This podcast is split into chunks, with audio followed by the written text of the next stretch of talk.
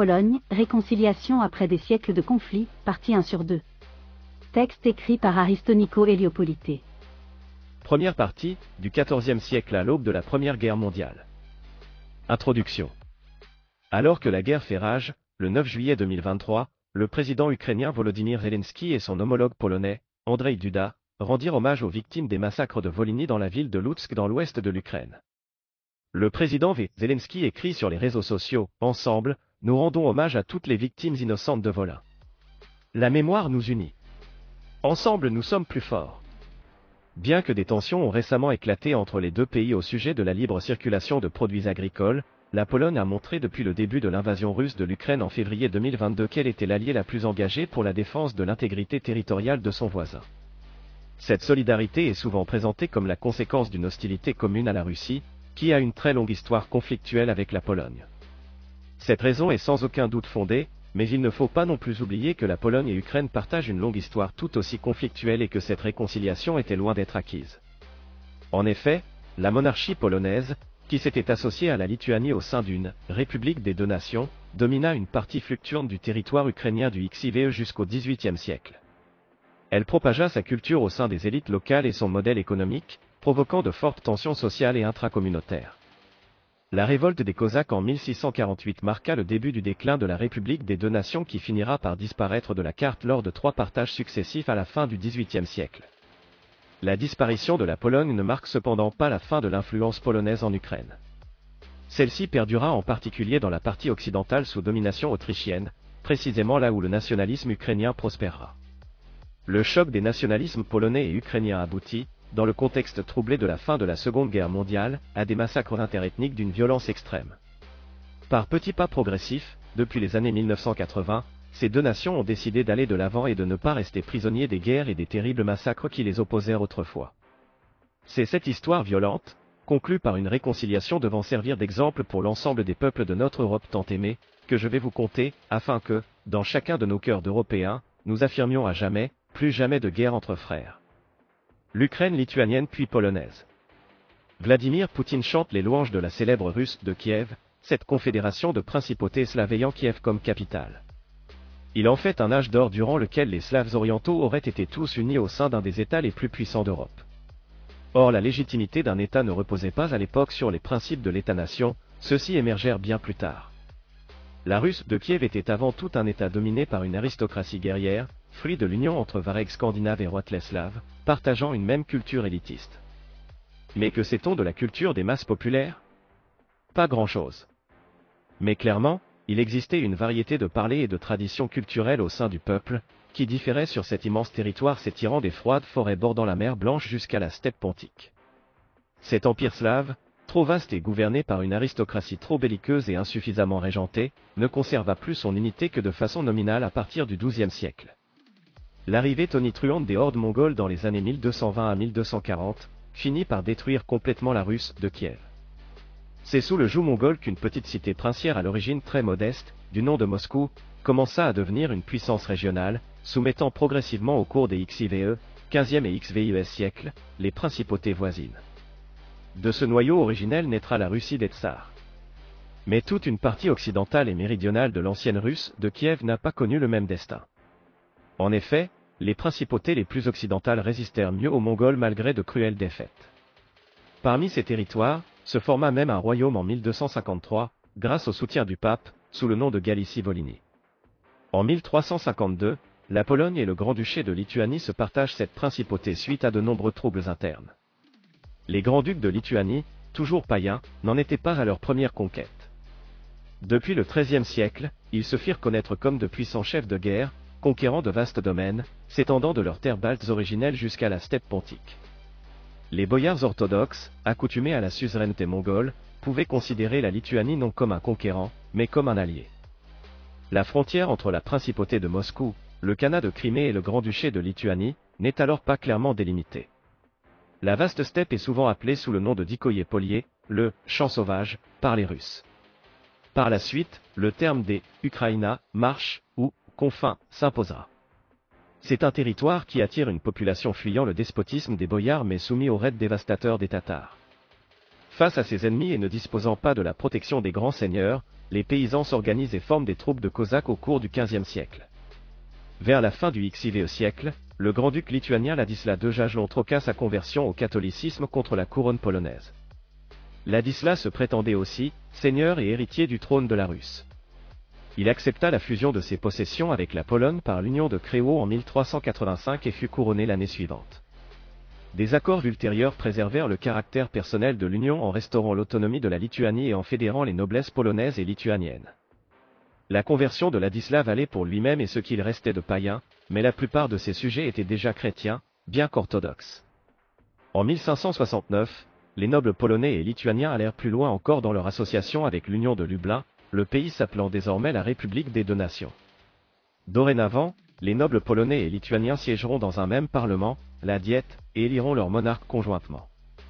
Le royaume de Pologne et le grand-duché de Lituanie conserveraient leur autonomie juridique et administrative, ainsi qu'une frontière intérieure. Cette dernière est modifiée au profit de la Pologne qui gagne les territoires slavo-orientaux les plus méridionaux.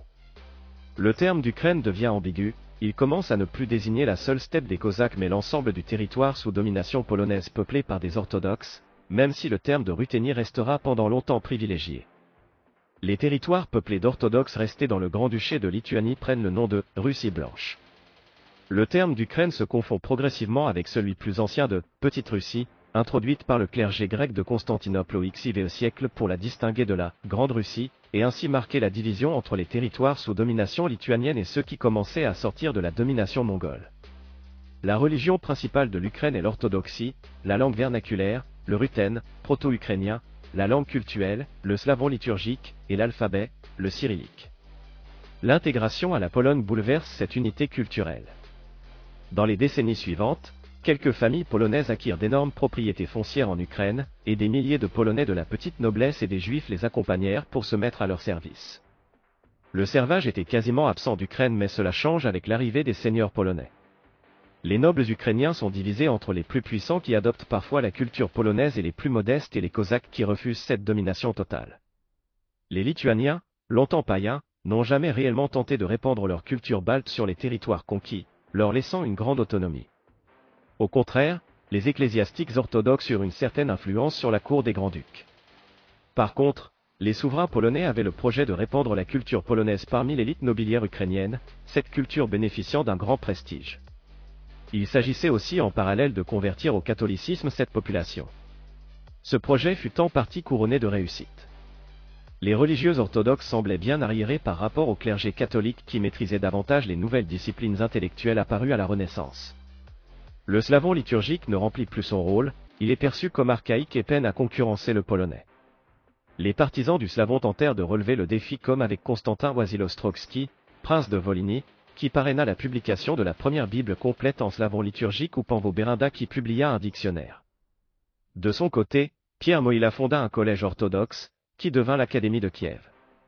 Certains de ses étudiants, comme Epiphan Slavinetsky, partirent ensuite à Moscou où ils furent à la tête du mouvement de rénovation de l'Église orthodoxe mené par le patriarche Nikon, provoquant le schisme des vieux croyants. Néanmoins, toutes ces initiatives ne purent freiner l'expansion du polonais. Au cours de la première moitié du XVIIe siècle, la majorité des livres et des documents officiels sont écrits en polonais. L'attrait pour la culture polonaise incita la hiérarchie orthodoxe locale à œuvrer pour un projet d'union avec Rome. L'objectif était de conserver la tradition orthodoxe tout en gagnant le soutien du chef de l'Église catholique. La situation est favorable. En effet, la séparation des sièges épiscopaux des métropolites de Moscou et de Kiev avait été établie dès 1458, et le roi polonais Sigismond III était partisan d'une union régionale. L'union de Brest, qui fait naître l'Église uniate, en 1596 en fut le résultat et est le fruit de la démarche des orthodoxes eux-mêmes. Décision d'autant plus facile à prendre que le patriarcat orthodoxe de Constantinople était discrédité par sa dépendance envers les Ottomans et que le nouveau patriarcat de Moscou avait été établi selon des méthodes douteuses. Le Vatican traita l'union dans le cadre d'une tradition consistant à mettre fin à des schismes au moyen d'arrangements régionaux. Mais une partie des orthodoxes dont le prince C. W. Ostrowski et la grande majorité des Cosaques, célèbres pour leur paillardise, refusent de rentrer dans cette union avec Rome et sont réprimés par le roi Sigismond III. La conception, proto-moderne, de la nation. Comment expliquer l'adhésion d'une partie importante de l'élite ukrainienne à la culture polonaise? Il faut, pour répondre à cette question, comprendre la distinction entre les différentes façons d'appréhender son appartenance à une nation. il est très difficile pour un Français de faire la distinction entre conceptions anciennes et modernes de la nation à cause de l'histoire de la France. La France fut, pendant des siècles, un État monarchique abritant une société d'ordre. D'un côté, il y avait une aristocratie et sa culture élitaire, de l'autre côté, la masse du peuple avec ses innombrables parlers, coutumes et croyances populaires. La loyauté au souverain, étroitement associée à la fidélité aux dogmes catholiques et aux structures de gouvernance, unissait l'ensemble des sujets du royaume. La Révolution française instaura l'idée que le pouvoir politique découlait de la souveraineté populaire. La culture de l'élite devait devenir la culture de tous. Ce projet d'uniformisation de la culture française mit un siècle et demi à être accompli avec succès, et aujourd'hui, on ne peut que constater l'oubli général des anciens, patois, et des coutumes réglementaires spécifiques à chaque province. De nos jours, les Français ne voient souvent qu'une lente continuité naturelle dans cette évolution du rapport à la nation. L'ancienne définition de la nation peut être qualifiée de proto-moderne. Elle se fondait, en Pologne-Lituanie, sur la citoyenneté dans une grande république où la noblesse jouissait de droits étendus et codifiés. Au début du XVIe siècle, la noblesse polonaise s'était assurée de garanties contre l'arbitraire royal, ainsi que d'un rôle majeur dans la conduite des affaires étrangères et le droit de refuser toute nouvelle législation. La base de plus en plus constitutionnelle du régime politique polonais permit l'inclusion durable de territoires aux traditions et législations locales distinctes, telle la Prusse royale. Ce modèle était attractif pour les noblesses voisines. La noblesse lituanienne du Grand-Duché voulut bénéficier des mêmes prérogatives tout en conservant son autonomie de gestion, ce qui fut permis avec l'Union de Lublin. Par contre, la noblesse ukrainienne ne disposait pas d'un territoire autonome. En conséquence, pour s'intégrer complètement dans ce cadre civique, elle devait se faire polonaise. Le nationalisme moderne apparaît à la toute fin du XVIIIe siècle en Allemagne, avec notamment les écrits de Johann Gottfried Herder. Un État doit correspondre aux délimitations d'une nation ethniquement et culturellement homogène car cette dernière dispose d'un génie propre, Volkgeist, et donc d'une façon spécifique de se gouverner. La rébellion de 1648 est le temps de la ruine de l'Ukraine. Les institutions polonaises voyaient d'un mauvais œil la puissante société libre des Cosaques, ces hommes armés d'origine généralement paysanne. La Lituanie s'était appuyée sur eux pour défendre les confins méridionaux des incursions des Tatars de Crimée. Le roi Étienne Batory, dans les années 1570, n'ayant pas les moyens de les asservir, les rallie à son service en créant un registre enregistrant les Cosaques du roi, dirigé par un nettement élu. Ce statut leur donnait une liberté personnelle mais était dépourvu du droit de vote à la diète, car ils n'étaient pas considérés comme nobles. Les nobles n'ont par contre pas intérêt à ce que leurs paysans deviennent cosaques, car ce statut les émanciperait de leur domination. Or beaucoup de paysans sont attirés par ce statut.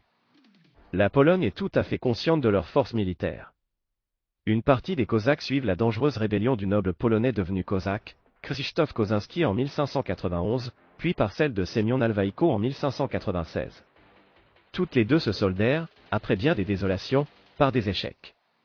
Les Cosaques se font aussi connaître en Moscovie, en soutenant la fantastique marche du premier faux Dimitri vers la conquête du pouvoir en 1604 à 1605. Ils firent aussi preuve de leur valeur au service de la couronne polonaise lors des guerres contre la Suède, en 1601 à 1602, contre la Moscovie, en 1611 à 1612 ou contre les Ottomans en 1621. Les Cosaques sont donc utiles, mais ils n'en font qu'à leur tête et sont dangereux. En 1632, une délégation cosaque demande le droit de siéger à la diète pour l'élection du nouveau roi suite à la mort de Sigismond III. La noblesse polonaise leur oppose un refus catégorique. La tension est forte les années suivantes avec une révolte matée en 1638. La noblesse polonaise réduit en conséquence le nombre de cosaques enregistrés et revient sur leur autonomie. Elle négligea ensuite de les payer après 1643. Malgré leur contestation, les Cosaques n'obtiennent aucune concession de la part d'une diète souhaitant leur disparition.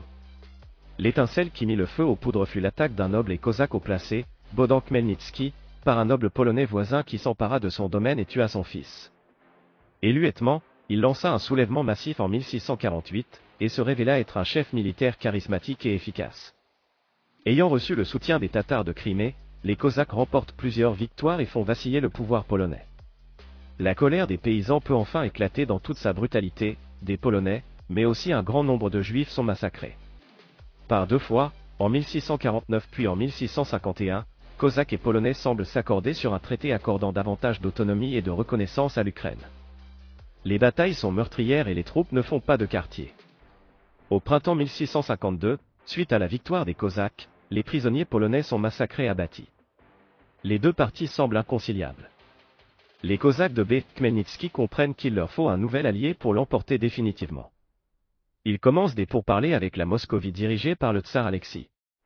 Les dirigeants russes sont, au départ, peu enthousiastes à l'idée d'aider les troupes cosaques contre la puissante République des deux nations. Mais l'idée de réunir toutes les terres de foi orthodoxes finit par convaincre Alexis, impressionné aussi par la prise de Zvanay par les Cosaques en décembre 1653. Le traité de Pereyaslav en janvier 1654 formalise cette alliance, prévoyant que les Cosaques conserveraient leur autonomie interne bien que des voïvodes, gouverneurs russes, seront envoyés. Le clergé orthodoxe ukrainien obtient également la promesse de conserver son autonomie. Profitant de la faiblesse de la République des deux nations, la Russie lance ses troupes à l'offensive à l'automne 1654. Au même moment, les Suédois déclarent la guerre à la Pologne-Lituanie et progressent sur le territoire polonais qui est quasiment entièrement conquis à l'été 1656, c'est le déluge. Les Lituaniens acceptent de soumettre leur grand-duché à l'autorité suédoise ce qui enrage les Russes. En échange de la promesse d'élire le tsar Alexis roi de Pologne à la mort du roi polonais actuel, les Russes changent de camp, font la paix avec la Pologne-Lituanie en novembre 1656 à Vilnius, et retournent leurs troupes contre la Suède sans consulter les Cosaques. B. Khmelnytsky est furieux, et commence à négocier avec la Suède, mais sa mort à l'été 1657 interrompt ses pourparlers. Il est remplacé par son compagnon d'armes, Ivan Viovski. Ce dernier a pu constater le désir des Russes d'imposer leur pouvoir en Ukraine, et du peu d'égard qu'ils accordent aux intérêts des Cosaques. Il entame des négociations avec la Pologne-Lituanie. La Rada, assemblée des Cosaques, se réunit en septembre 1658 à Adiach et entérine les accords décidés suite aux négociations. Il s'agit d'un véritable tournant manqué. Cette union aurait fait des Ukrainiens la troisième nation dans une République des trois nations, sous le nom de Grande Principauté ruthène. L'Ukraine y aurait bénéficié d'un statut comparable à celui du Grand-Duché de Lituanie, avec sa propre administration, son armée, son institution judiciaire et une égalité entre orthodoxie et catholicisme. Une partie des Cosaques aurait été anoblie et aurait obtenu des droits politiques ainsi que d'autres privilèges en faveur d'une large autonomie. Mais Biovski ne parvint néanmoins pas à convaincre la majorité des Cosaques. Suite à ce revirement des Cosaques, les Russes, dont des troupes occupent déjà l'Ukraine depuis 1654, s'attaquent aux Cosaques de Yitviovski et aux Polonais, tout en acceptant une paix défavorable avec les Suédois dans deux traités en 1658 et 1661. La guerre s'éternise, et aucun camp ne parvient à s'imposer. Les Cosaques sont divisés et Letman Yitviovski est chassé par ses rivaux qui le remplacent par le jeune Yuri Khmelnytsky, le jeune fils de B. Khmelnytsky. Ce dernier négocie la soumission à Moscou mais il doit finalement accepter des conditions russes défavorables aux Cosaques lors de la réunion de la Rada en octobre 1659. Finalement, le traité d'Androusovo en 1667 officialise la perte de la partie orientale de l'Ukraine, dont Kiev, au profit de Moscou. La mémoire ukrainienne garde le souvenir d'une révolte ukrainienne, tandis que celle russe y voit le retour normal des Ukrainiens dans le grand ensemble russe. L'impossibilité pour la monarchie polonaise et les Cosaques de trouver un terrain d'entente ne doit pas faire croire en l'idée d'un affrontement inévitable entre nations polonaises et ukrainiennes. Leurs élites respectives étaient très liées. B. Khmelnytsky était très lié par le sang et la culture à la Pologne. Il comprenait parfaitement le polonais mais recourait à des traducteurs pour comprendre les lettres venant de Moscovie. L'un de ses adversaires les plus acharnés sur les champs de bataille, Jérémy Wisniewicki était un noble polonais catholique possédant de vastes domaines peuplés de milliers de serfs dans les environs de Kiev, mais il descendait d'une famille orthodoxe comprenant de célèbres Cosaques. Dans la partie occidentale de l'Ukraine, les relations entre les Cosaques et le pouvoir polonais restèrent extrêmement conflictuelles. Une partie des Cosaques menés par Petro Doroshenko refuse le traité d'Androusovo, et fait appel aux Ottomans en 1668, qui acceptent l'idée d'une Ukraine autonome mais sous leur suzeraineté. Une partie de l'Ukraine du sud-ouest passa ainsi sous domination turque jusqu'à leur retrait complet en 1699 au profit de la Pologne-Lituanie. Au début du XVIIIe siècle, des bandes de Cosaques vagabondent sans aucun contrôle. À trois reprises, en 1734, 1750 et surtout en 1768, les Cosaques se révoltent contre la noblesse locale et leurs agents, dont beaucoup sont juifs. Ces révoltes prennent le nom de révolte des Haïdamak. En juin 1768, les insurgés massacrèrent à Ouman les Polonais et les Juifs de la ville. La lutte contre les cultures polonaises et ukrainiennes sous la domination russe. Après 1667, les étements de la partie orientale de l'Ukraine sous domination russe tentent de préserver l'autonomie des Cosaques. Beaucoup d'entre eux participèrent aux campagnes russes vers la Crimée des Tatars en 1687 et en 1689, qui se conclurent par des échecs. L'étement Ivan Samoilovitch est déchu de son titre car jugé responsable, et remplacé par l'ambitieux Ivan Maspa. Celui-ci, bien qu'ayant fidèlement servi Moscou pendant des années, se lamentait de l'ingérence croissante des fonctionnaires russes. Par les mœurs et l'éducation, il était très imprégné de culture polonaise. Lors de la Grande Guerre du Nord, les troupes suédoises ennemies de Moscou se dirigent vers l'Ukraine et entament des négociations avec Maspa. Celui-ci accepte de se rallier aux Suédois en octobre 1708, mais son revirement est trop brutal et seule une minorité de Cosaques décide de le suivre. La défaite à Poltava en juin 1709 marque la fin des rêves d'une Ukraine indépendante. Au cours du XVIIIe siècle, l'autonomie de l'Etmana cosaque est progressivement reniée par le gouvernement russe de Saint-Pétersbourg. Catherine II veut accélérer l'intégration des marges occidentales dans l'Empire. L'Etmana est dissous en 1764 et le territoire forme le gouvernement de la Petite Russie. Au même moment, les régions du littoral de la mer Noire qui étaient dominées par les Tatars, sont conquises par les Russes qui les rebaptisent Nouvelle-Russie. Le favori de l'impératrice, Grigory Potemkin organise l'urbanisation de ces deux provinces encore largement rurales et sous-peuplées et favorise l'immigration de nouvelles populations originaires d'Ukraine, de Russie ou d'ailleurs. La faiblesse de la Pologne-Lituanie est exploitée par ses puissants voisins dont la Russie. Lors de la deuxième et troisième partition de la République des deux nations en 1793 et 1795, elle récupère presque tous les territoires ukrainiens excepté la Galicie. Elle incorporait un territoire abritant une élite cultivée bien plus nombreuse que celle vivant auparavant sur son territoire. La domination russe est globalement mal acceptée par une noblesse polonaise nombreuse et nostalgique de ses anciennes institutions. La Russie, devant cette résistance, adopta une politique de répression de l'influence polonaise en Ukraine. Quant aux Ukrainiens, Seuls quelques meneurs charismatiques animent des guérillas peu organisées dans lesquelles le désir de rapine l'emporte souvent sur les questions politiques. Ustim Karmaliuk, le Robin des bois ukrainien, est l'un des plus connus. Après le soulèvement polonais de 1830, les autorités russes abrogèrent les privilèges de la plupart des nobles polonais qui devinrent aux yeux des paysans ukrainiens, de simples propriétaires, pour les plus riches en tout cas.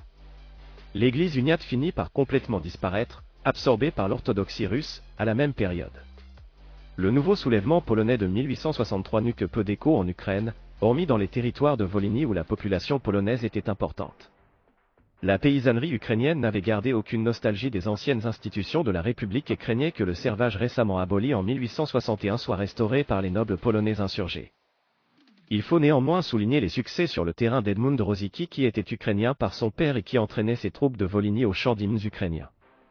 L'objectif de l'Empire russe d'écarter l'influence culturelle polonaise fut globalement un succès.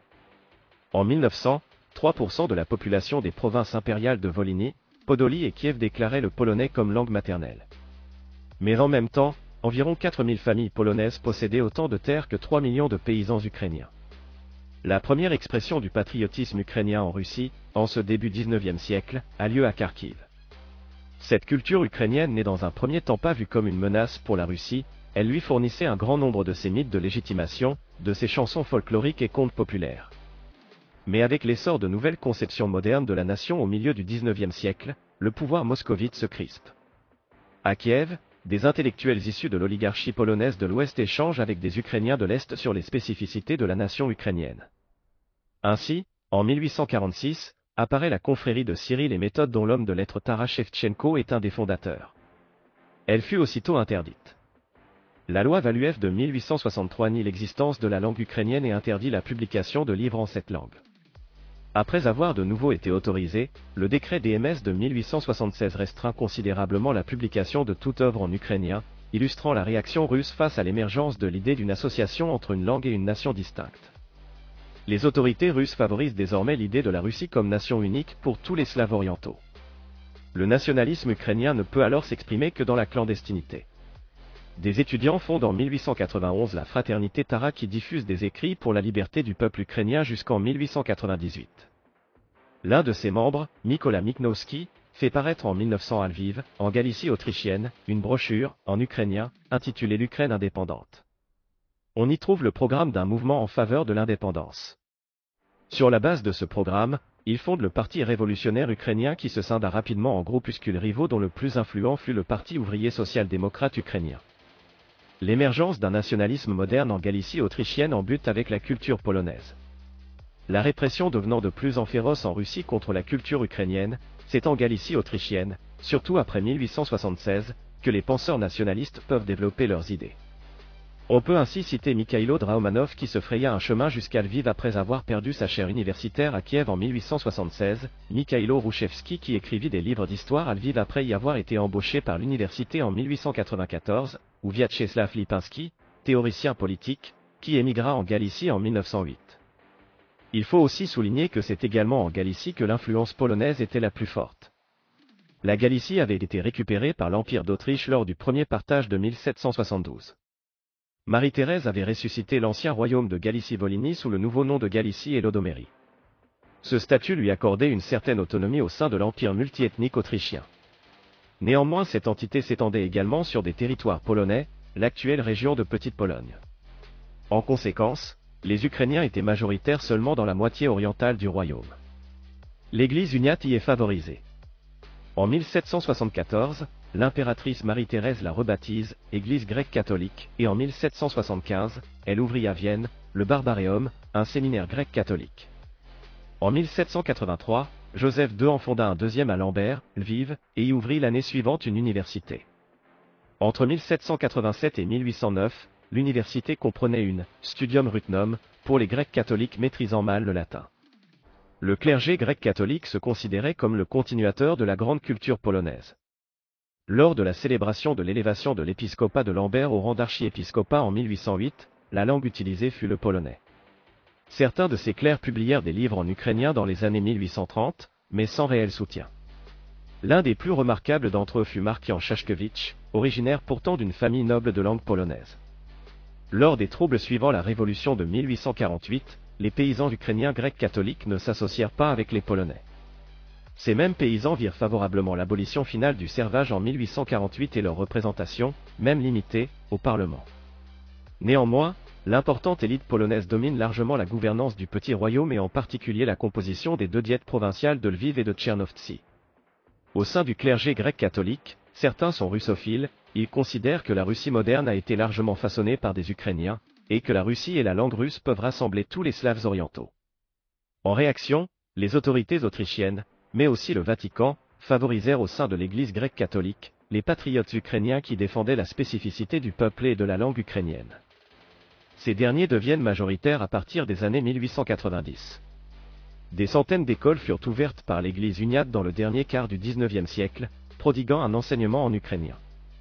Pour les nationalistes ukrainiens, les Polonais faisaient figure à la fois de modèles, de maîtres et de rivaux. Modèles, car ils avaient beaucoup plus d'influence au sein de l'Empire, rivaux, car beaucoup de patriotes polonais continuaient à défendre un nationalisme proto-moderne dans lequel la haute culture polonaise apparaît comme une concurrente à la culture ukrainienne. Dans les années 1890, les fonctionnaires polonais de Galicie favorisèrent également les patriotes ukrainiens au détriment des Ukrainiens russophiles. Un comité composé de nobles polonais décida de standardiser la langue ukrainienne selon la graphie vernaculaire ukrainienne plutôt que de suivre les systèmes adoptés par les russophiles. Ils sont à l'origine de la nomination de M. Rouchevski à la chaire d'histoire de Lambert. Le premier volume de son histoire de l'Ukraine russe, publié en 1898, constitua un texte fondateur dans la construction d'un récit national ukrainien. Innovation majeure, l'élaboration d'une histoire cohérente de l'Ukraine en partant de la russe de Kiev, réfutant l'allégation historiographique russe que Moscou aurait hérité des anciennes traditions kieviennes. Il faisait des peuples un acteur au même titre que les États, minant ainsi la distinction traditionnelle entre nations, historiques, et anhistoriques, fondement des prétentions polonaises sur la Galicie. On considérait alors que les nations étaient historiques, si leurs élites pouvaient être associées à une tradition étatique. Si le peuple est constitutif de la nation, alors la Galicie est un territoire ukrainien. Après les manipulations électorales autrichiennes de 1895 et 1897, les nationalistes ukrainiens sont de plus en plus vindicatifs. Ils demandèrent la partition de la Galicie-Lodomérie, la proportionnelle aux parlements régionaux et à Vienne, ou elle, ukrainisation, de l'université de Lambert. Le poète Ivan Franco représente un nouveau type d'intellectuel laïque. Bien qu'ayant également des origines germaniques et polonaises, il s'identifie à l'Ukraine. Sa confrontation avec la culture polonaise, la politique russe et les idéologies européennes eurent un impact décisif sur son engagement. En 1876, il rencontre M. Draumanov, professeur exilé de l'université de Kiev. Il prône d'abord le socialisme dans les années 1880 puis cofonde un parti paysan radical alliant nationalisme et socialisme. En 1899, il cofonde avec M. Rouchevski, le Parti national-démocrate et appelle tous les Ukrainiens à s'unir pour la souveraineté du peuple. Les frontières de l'Ukraine souveraine doivent suivre des limites ethnographiques. Dès lors que le peuple ukrainien était constitué presque entièrement de paysans, il était facile de confondre l'idée révolutionnaire de peuple avec l'idée moderne de groupe ethnique. Dans le même temps, le métropolite André Sheptyski commence à transformer l'Église grecque catholique en un instrument du renouveau national. Les différences sociales, religieuses et linguistiques d'origine proto-moderne étaient à présent refondues en termes nationaux modernes. La suite dans la deuxième partie.